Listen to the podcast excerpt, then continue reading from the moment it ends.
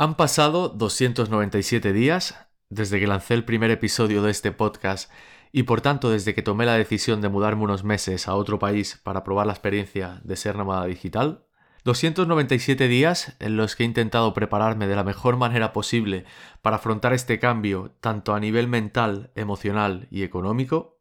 297 días dan para vivir muchas cosas. Pensad que tuve que dejar mi piso volver a casa de mis padres para poder ahorrar lo suficiente.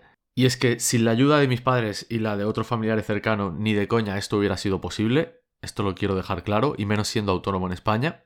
Pensad que solo de gastos previaje ya llevo casi 3.000 euros. Es decir, antes de poner un pie en Bali y sin contar temas de alojamiento ya llevo gastados casi 3.000 euros. He tenido que invertir dinero en ropa, en tecnología, en cosas que eran requisito para el viaje, como el vuelo, el visado, el seguro de viaje, el carnet internacional, las vacunas, el aprender a ir en moto, y si bien es cierto que muchas de las cosas que he adquirido pues me servirían igualmente si no me fuera, la realidad es que seguramente hubiera espaciado bastante más estos gastos.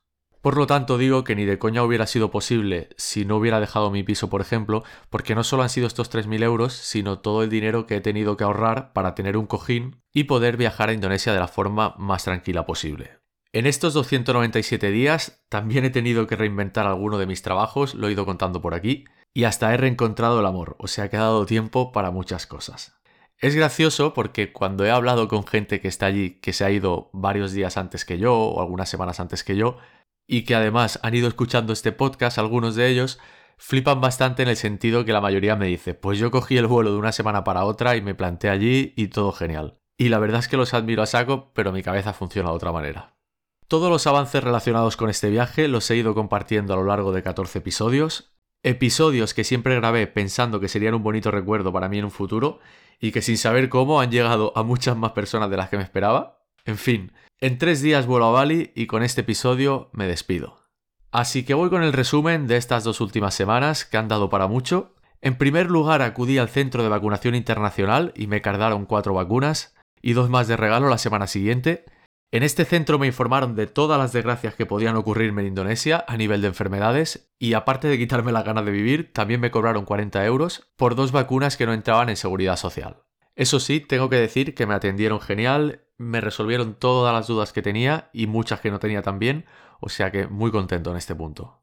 También han sido unas semanas en las que me he vuelto un experto en lo que a materia de seguro de viajes se refiere. Ahora mismo podría recomendarte un seguro que se adapte 100% a tu próximo viaje, no tengas duda, pero ya te aviso que no lo voy a hacer porque he acabado hasta los mismísimos. Piensa que analicé una y otra vez distintas compañías, por ejemplo IATI, Mondo, Chapka, True Traveler, Safety Wing y otras tantas que ya mi cerebro sinceramente ha querido olvidar. Además busqué opiniones de absolutamente todas y siempre que entrabas en webs como Trustpilot siempre había quejas de hace pocos días de absolutamente todas las compañías de seguros.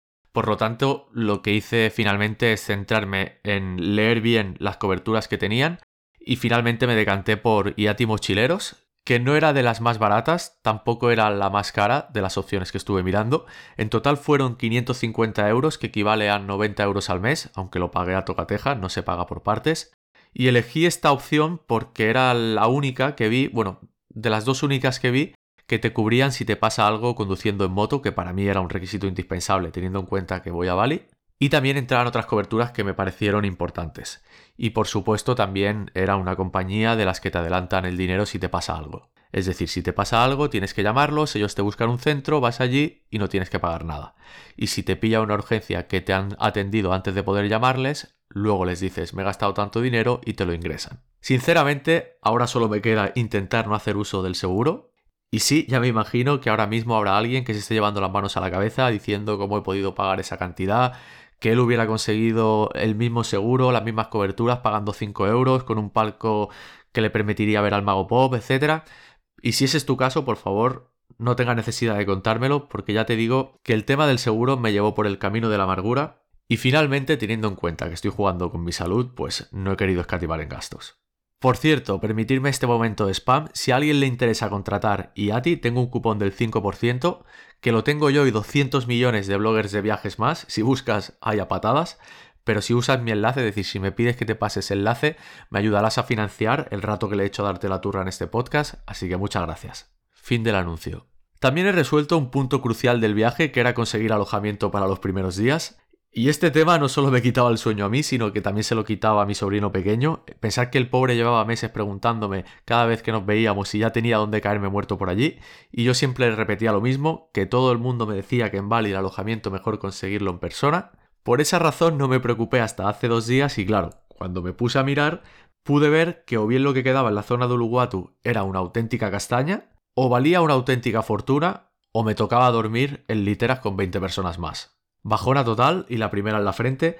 He tenido 297 días para buscar alojamiento y no he tenido mejor idea que abrir por primera vez páginas como Booking, Airbnb o Agoda a menos de una semana de pirarme, o sea que ya me vale. Y claro, ante semejante situación hice un llamamiento a Raúl y Sara, que son más majos que las pesetas y que son dos personas que andan por allí, por separado, no, no se conocen entre ellos. Y la verdad es que estoy súper agradecido con ellos porque estos días se han volcado 100% en explicarme todo lo necesario para que mi llegada sea lo más agradable posible. Me han explicado desde qué trámites tendré que hacer en el aeropuerto, dónde pillar la SIM, en qué tienda una vez llegue en el aeropuerto. También me intentaron ayudar en el tema del alojamiento que pudiera encajarme. O incluso cómo poder salir del aeropuerto para que no me avasallen todos los taxistas que habrá esperando y poder pillar un medio de transporte que no me saquen un ojo de la cara. En fin, que tienen el cielo ganado. Muchísimas gracias. Bien, pues en el tema del alojamiento ambos coincidían que iba muy tarde intentando buscar un alojamiento a tan pocos días vista, pero entonces lo que hice fue acudir a la comunidad online, que ya he hablado de ella varias veces, que formo parte, llamada alotuyo.com, y su creador, que es Adolfo, que reside allí en Bali, me dijo que justo se iban unas semanas a visitar otro país y que por tanto me podían alquilar una habitación en una villa privada.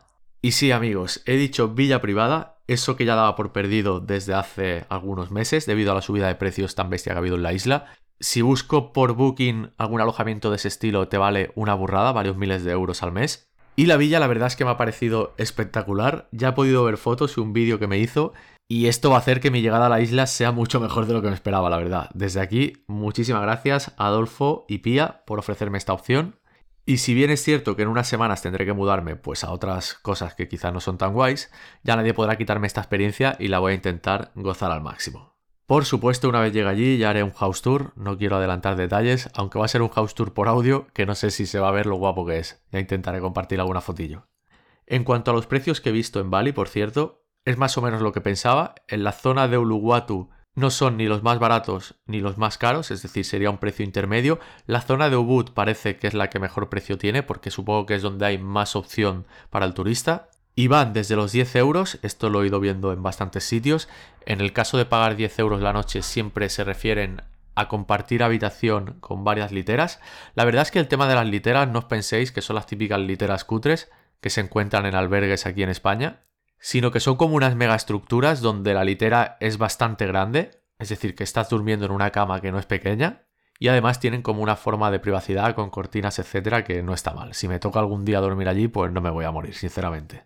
Y luego ya, si nos vamos al rango de 15-30 euros la noche, ya podemos encontrar cosillas a nivel individual y siempre dependerá pues un poco de la zona. Y lo que sí que me he dado cuenta, y que ya lo daba por hecho, es que si viajas en pareja, pues te sale mucho más a cuenta. Es decir, te puedes ir a uno de 30 con una habitación doble, que es la misma que me tocaría dormir a mí solo, y pagarías como si pagaras por algo más barato. Cambiando de tema, doy por finalizada la gira oficial barra tour de despedidas. Ha sido una bonita y emotiva excusa para en muy poco tiempo ver a un montón de personas que quiero y además me propuse hacer una foto en cada despedida para así tener un recuerdo chulo Idea que lamentablemente se me ocurrió justo después de mi primera despedida, que fue con mi querido amigo Francés Barbero. Ya te vale, ¿no, Tete? Ya, tío, me sabe súper mal, la verdad. Oye, Tete, que era broma y tal, ¿sabes? Bueno, pues me quedo más tranquilo. Y la despedida más difícil sin duda ha sido la de mis perras, porque a ellas no les puedo explicar que me voy solo por unos meses y que volveré para darles el coñazo a cada rato en un futuro. Pero bueno, que me voy tranquilo porque mi relevo les va a dar tanto cariño como yo, o sea que en ese punto ningún problema. Y eso es todo. Este fin de semana que me queda lo voy a intentar pasar lo más tranquilo posible junto a mi pareja y mi familia y estaré liado con cosillas pequeñas que me quedan del equipaje, como por ejemplo el tema del botiquín, y dejando todo listo para este lunes. Muchísimas gracias por haberme acompañado a lo largo de estos 297 días y te dejo con una frase que me ronda la cabeza desde hace varios días. Y esta frase es que me voy feliz porque tengo motivos para volver. Si aún no lo has hecho, no olvides suscribirte al podcast, que es gratis, y nos escuchamos en la próxima temporada, ya desde Bali, que viene con algunos cambios que espero que te gusten y seguro que bien cargada de historias chidas. Un besico, bonicos.